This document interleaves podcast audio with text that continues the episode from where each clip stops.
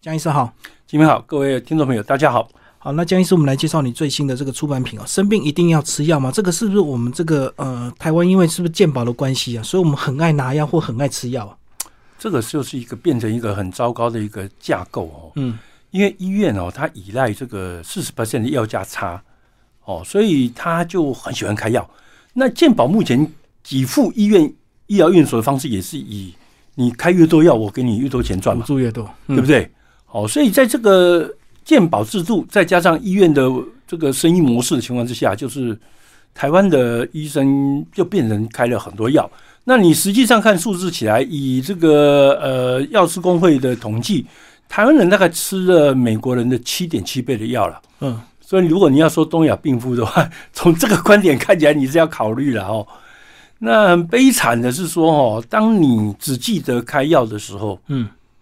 你的结果不会很好。我们直接拿三高来做比喻哦，三高高血压的达标率啊，台湾第一到只有十倍趴，十八 percent，美国大概五十几，嗯嗯嗯，日本更高，日本六十几 percent。为什么会有这个差距？你知道吗？为什么你只开药不成功，啊不然你要怎么办？其实，在美国，任何血压高的人，你去看医生，你不会一下就拿到血压药啊，嗯嗯，人家一定会丢一本那个血压记录本，叫你回去量两个礼拜啊，除非你一来血压超过两百一，不然的话，他会先排除掉你会不会是白袍症啊？嗯因为总人口大概十几 percent 到二十 percent 的病人是有白袍症的问题啊。是你要白先排保除嗯证抓来吃血压药是很不对的。你你知道吗？我我我自己有一个病人多可爱，你知道吗？他看了我二十年哦，肾脏病的病人，他在家里的血压是一百二下面六七十，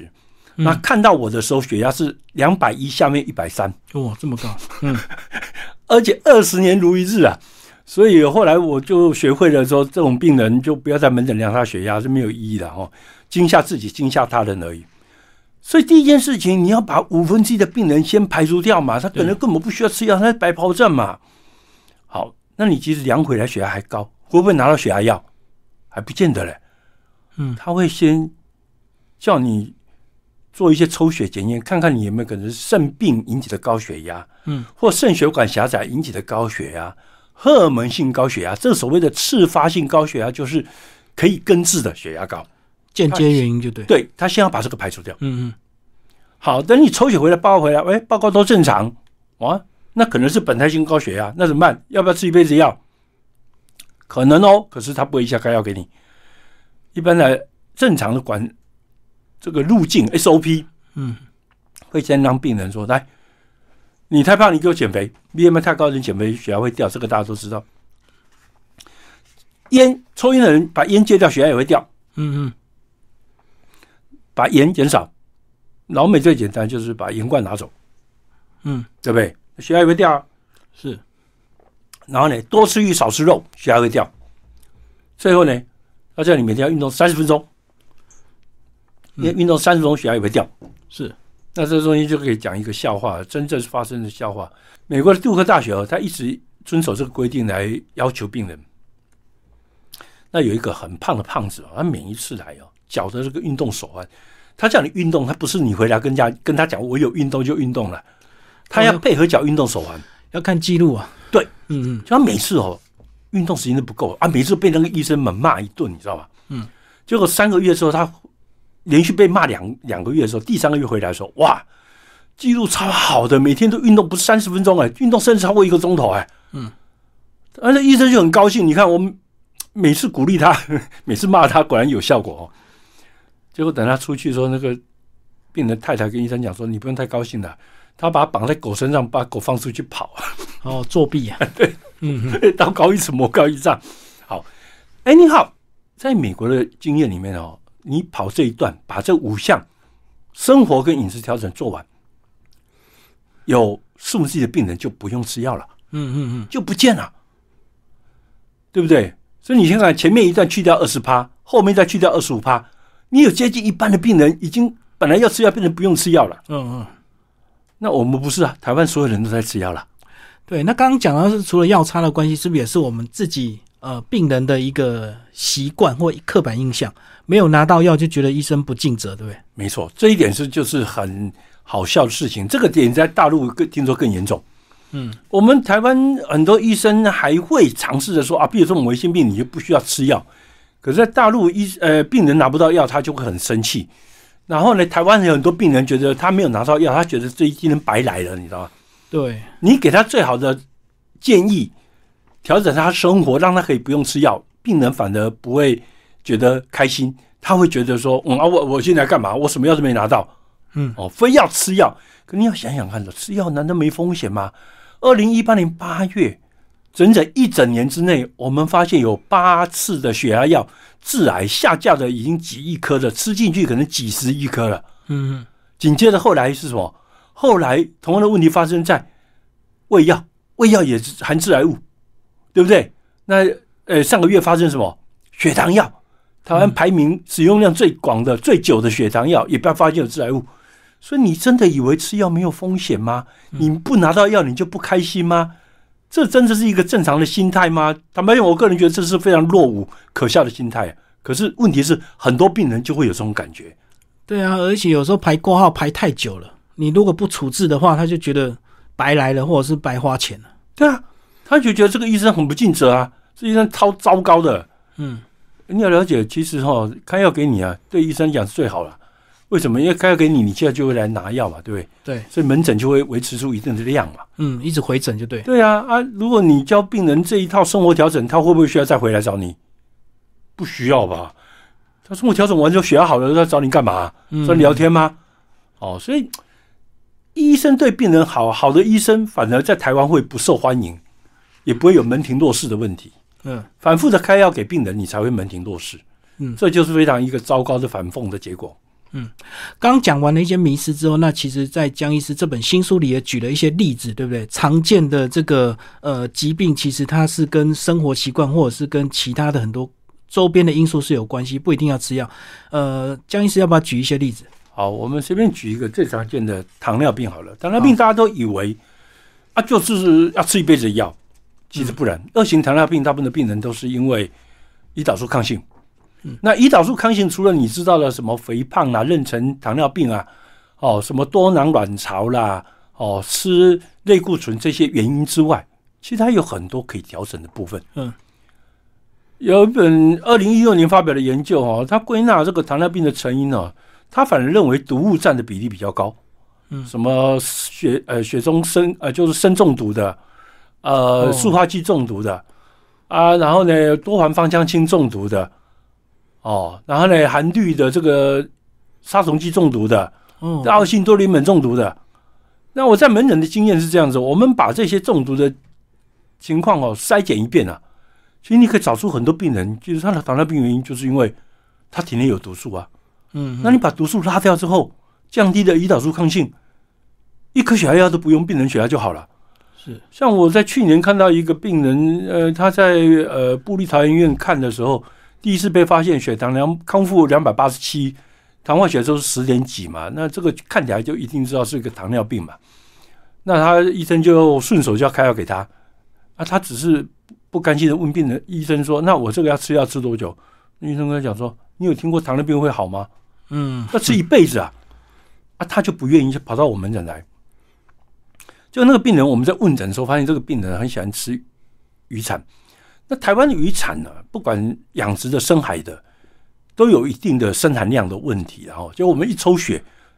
重金属测了六项里面，它砷就超量。嗯嗯，那我们用的一些螯合针剂跟口服药把砷排除掉之后，他在三个月之内，血糖从二八七掉到一百零四，空腹血糖掉到最后一次检呃三个月之后的检查变成十点几，掉到现在六点七，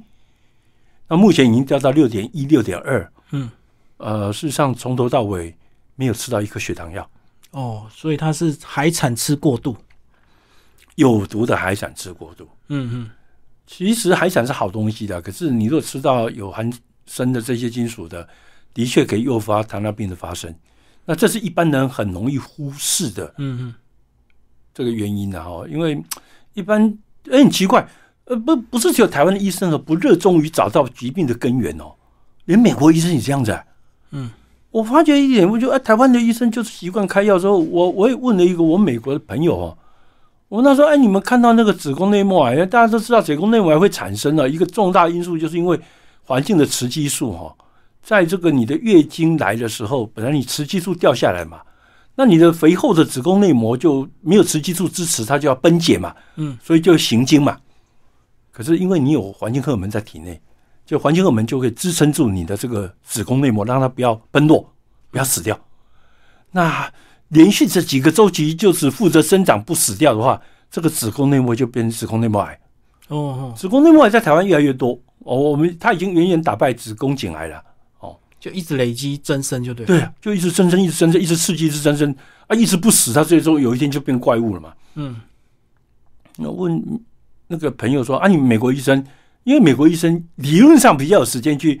探究问题的根本嘛，因为美国医生比较闲，呃，不是我故意讲同业的坏话，是因为美国医生有个早上门诊呢，约五个到十个病人，他门诊时间可以很长就对了。对呀、他门诊问诊是时间有比较长空足够的空暇来跟病人好好的探讨这一段。结果他说没有啊，他们他们的老师治疗这个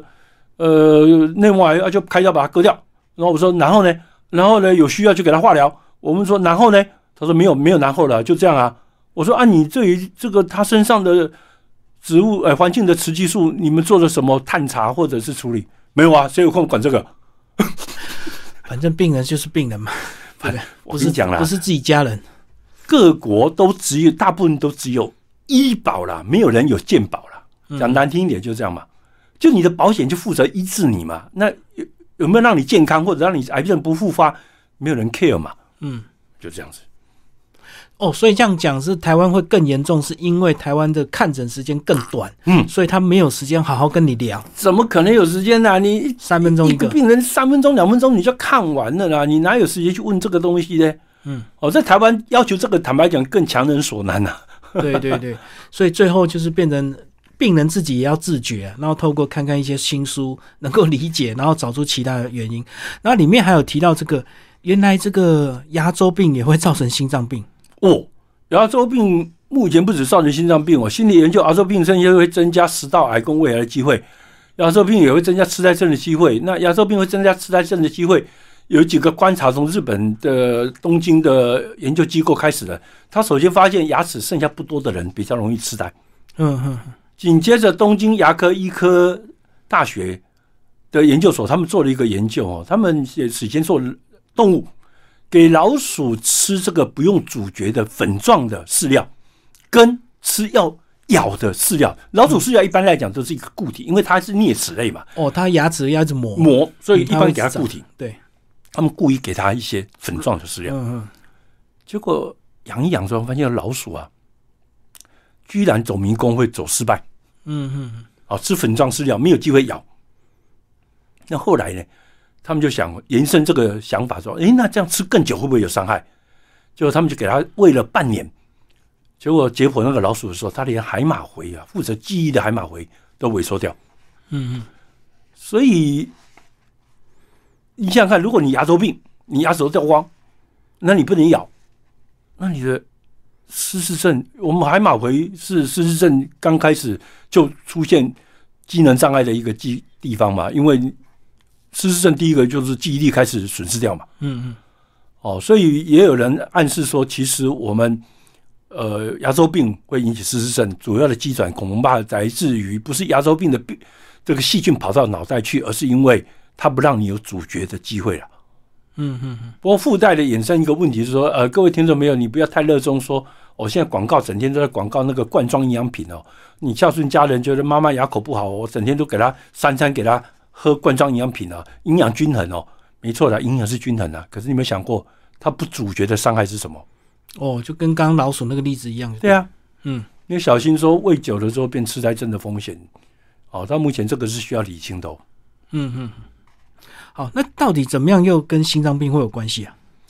哦，刚呃，刚我讲的们是所谓的心脏病失哦智的部，分嗯失智症按心脏病的部分是被报告说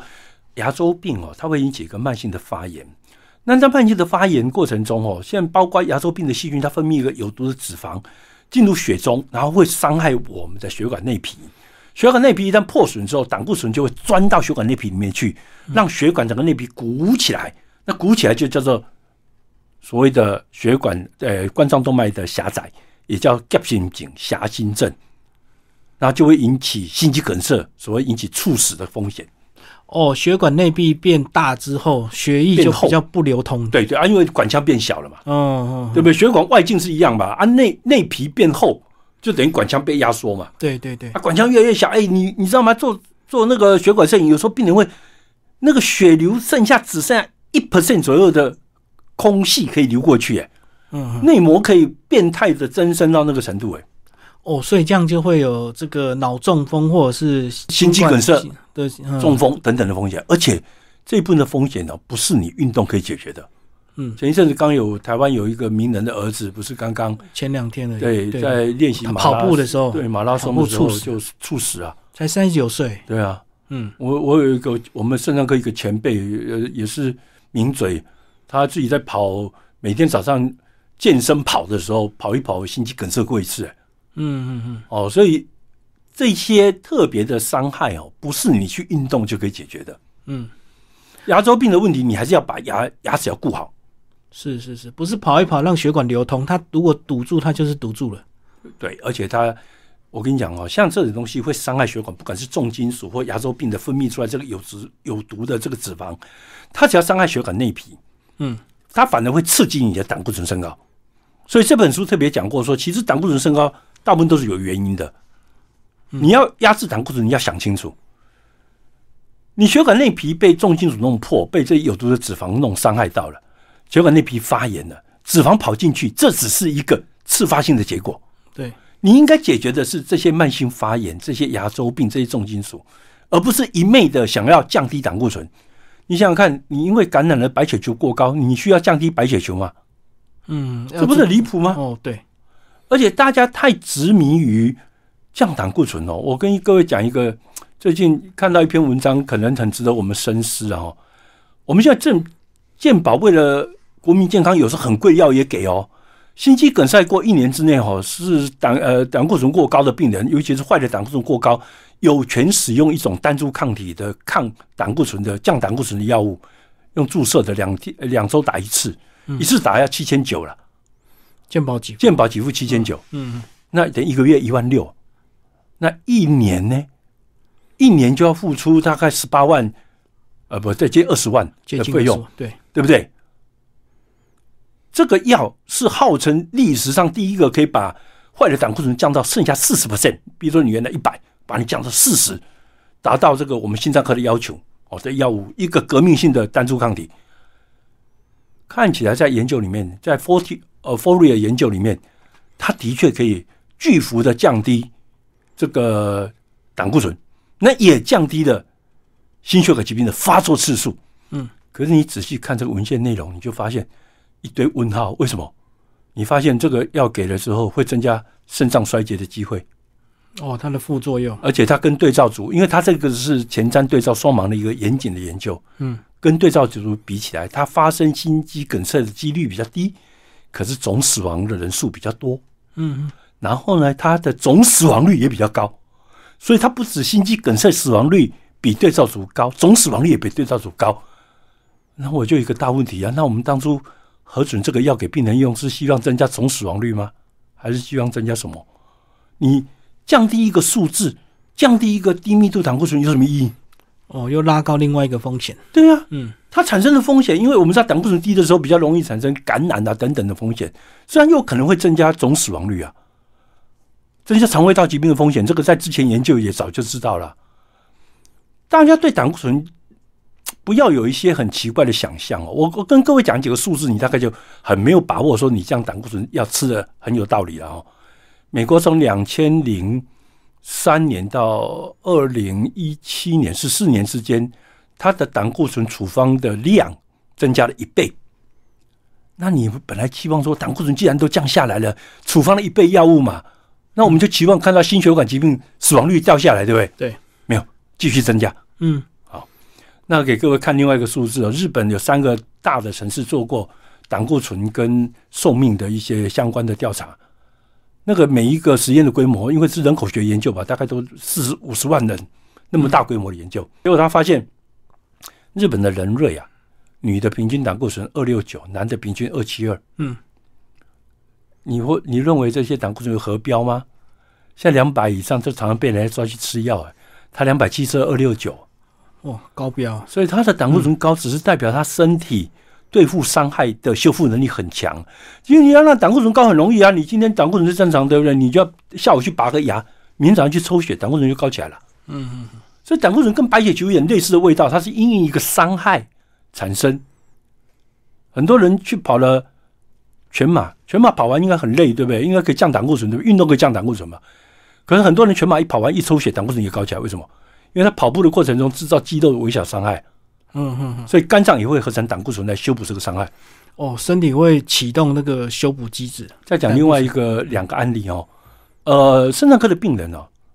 在没有肾脏病之前，胆固醇正常，他只要一旦出现蛋白尿，代表他基底膜肾脏的基底膜破掉之后，他胆固醇马上就飙高。嗯，哦，所以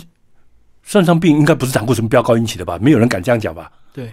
所以这个胆固醇纯粹就是因为肾脏病而引起的，它是果而不是因。嗯嗯，第二个，肾脏科的病人更糟糕的是，肾功能不全的病人呢、啊胆固醇降越低死越快。啊，就这样， 六十岁，我手上有一连串在书里面有一连串的研究跟你讲说，像年纪大的病人，六十岁以上叫年纪大，对不起啊，我也快接近了哈。所谓的六十岁以上的人，在这个所有的研究里面，发现胆固醇高的人活得久一点。所以真的大家要那么热衷的降低胆固醇吗？真的要三思而行。嗯，可能得到那个副作用会更严重，就对了，或者是说它只是降低了血脂，没有降低的死亡率，甚至于增加了感染肠胃道疾病的死亡率的问题。对，过去江医师也有提到这个照 X 光的问题嘛，这个照过量之后，你癌症还没发现，你就已经 得到这个你就造嗯出癌症出来了额外。对对对对对，反而这个适得其反嗯，所以很多治疗药物你都要思考一下副作用。你不是说因为健保没有给你收钱，你就觉得拿得很愉快、很值得。里面还有举一个例子叫做失眠哦，那个呃失眠也是要找方法，而不是直接吃所谓的安眠药。跟我们讲这个关系好吧？失眠吃安眠药吃了，第一个问题是越吃越重，第二个问题吃到后来连白天的生活都会受到影响，连行走会受到影响，骨折机会会不会提高？因为你吃安眠药，迷迷糊糊的晚上起来，光线又不好，叠加机会大高。嗯，叠加机会增加，就会增加骨折机会。那睡眠怎么解决？在这本书上也有讲过几个几部曲啦。第一件事情，你要先讲究睡眠卫生，把你家的灯变成黄色的灯，卧室里面睡觉的时候要全暗。然后躺上有睡意才能上床，上床之后不能看手机，不能看电视，不能听政论节目，哦，这是所谓的睡眠卫生。你要先做到这几点，才考虑吃药嘛。你不是动不动就吃药，而且书上还讲，其实即使做到这几点不能睡，你还不见得要先吃药。你可以做所谓光疗法，这个在有人做过一个回顾分析，发现它的确对失眠症是有效的。嗯，就是十二点钟之前去找一个地方，看的亮亮的天空，不是看太阳，看太阳已经会瞎掉哦。看亮亮的天空，看二十分钟，嗯它就可以刺激晚上特异激素的分泌。我很多病人本来有在吃血这个睡眠药的，后来就做光照完之后，他一毛钱都不花，睡眠药就不用开了。嗯，哦，所以这个方法其实很值得听众朋友你去试试看。他是什么时间去看的、十二点钟之前晚上十二点钟之前不？是哦白中午天十二点钟之前，哦，看自然光就对，呃，看天空，看天空啊。呃，哦，天空大概有三十万烛光的照度，嗯嗯嗯，呃其实它就让你回到古时候的状态了。讲白一点，哦就是古时候的人，他整天就在外面，所以他白天有很强的照度，晚上没有灯，晚上就家里一烛光、两烛光、三烛光，对不对？对没钱的一烛光，有些人三烛光。好，所以晚上跟白天的照度差十万倍以上。对，现在你的照度差多少？你白天在室内开了所有的灯，再加窗子进来的灯，晚上窗子外面没有灯，只有家里的灯，所以你日夜的照度差就两倍。哦，提高反差就对。对，嗯因为你要足够的照度差异，你才有办法让你的身体知道这个是日跟夜，所以你才会分泌该分泌褪黑激素会去分泌。那你如果白天晚上照度很接近，那你身体怎么知道谁是白天？哦，白天该亮就亮，晚上该黑就黑。对，所以利用这个中午十二点前看亮亮的天空，嗯看一段时间就对。是哇，即使哦，就像这几天都是云，对不对？嗯，你也不是没有办法，你可以看什么？看那个最亮的云，因为通常太阳躲在最亮的云的后面啊。对，最亮的云其实人家算过也二三十万的照度、哎，就提高反差。对，哦，原来这也是一个自然最疗简单反。嗯，而且不花钱，那关于吃的部分呢，里面也有讲到一些水果也是对这个没错，失眠有呃帮很助。多水果它有植物的褪黑激素，呃，在睡眠呃睡前一个钟头吃，呃，效果蛮好的。我有很多病人因为吃了奇异果或者是樱桃，嗯他晚上就变得很好睡。而在研究里面也做过人体对照的研究也，呃支持这个研究的结论。包括江医师，你说你个人现在也有固定的吃鱼油，哦，那呃我吃油是被我们班长吓的，因为我们国中班长呃几年前猝死啊，嗯，在急诊室里面哦，当场倒下来，然后当场就急救失败死掉。急诊室还来不及救啊。对哇，站在医生、护士跟所有的设备的前面，电极器前面倒下来，然后就开始急救，那急救失败，哇，所以我从那时候就开始吃鱼油，是是我不要等事情发生再来急救，嗯对啊，在急诊室里面都还来不及救，那如果你在家的话，更不用谈。那根本没有机会了。嗯，是啊，是啊。好，今天非常谢谢我们江口三医师为大家介绍到最新的这个出版品《生病一定要吃药吗？逆转慢性病，不药而愈》，然后新自然主义出版。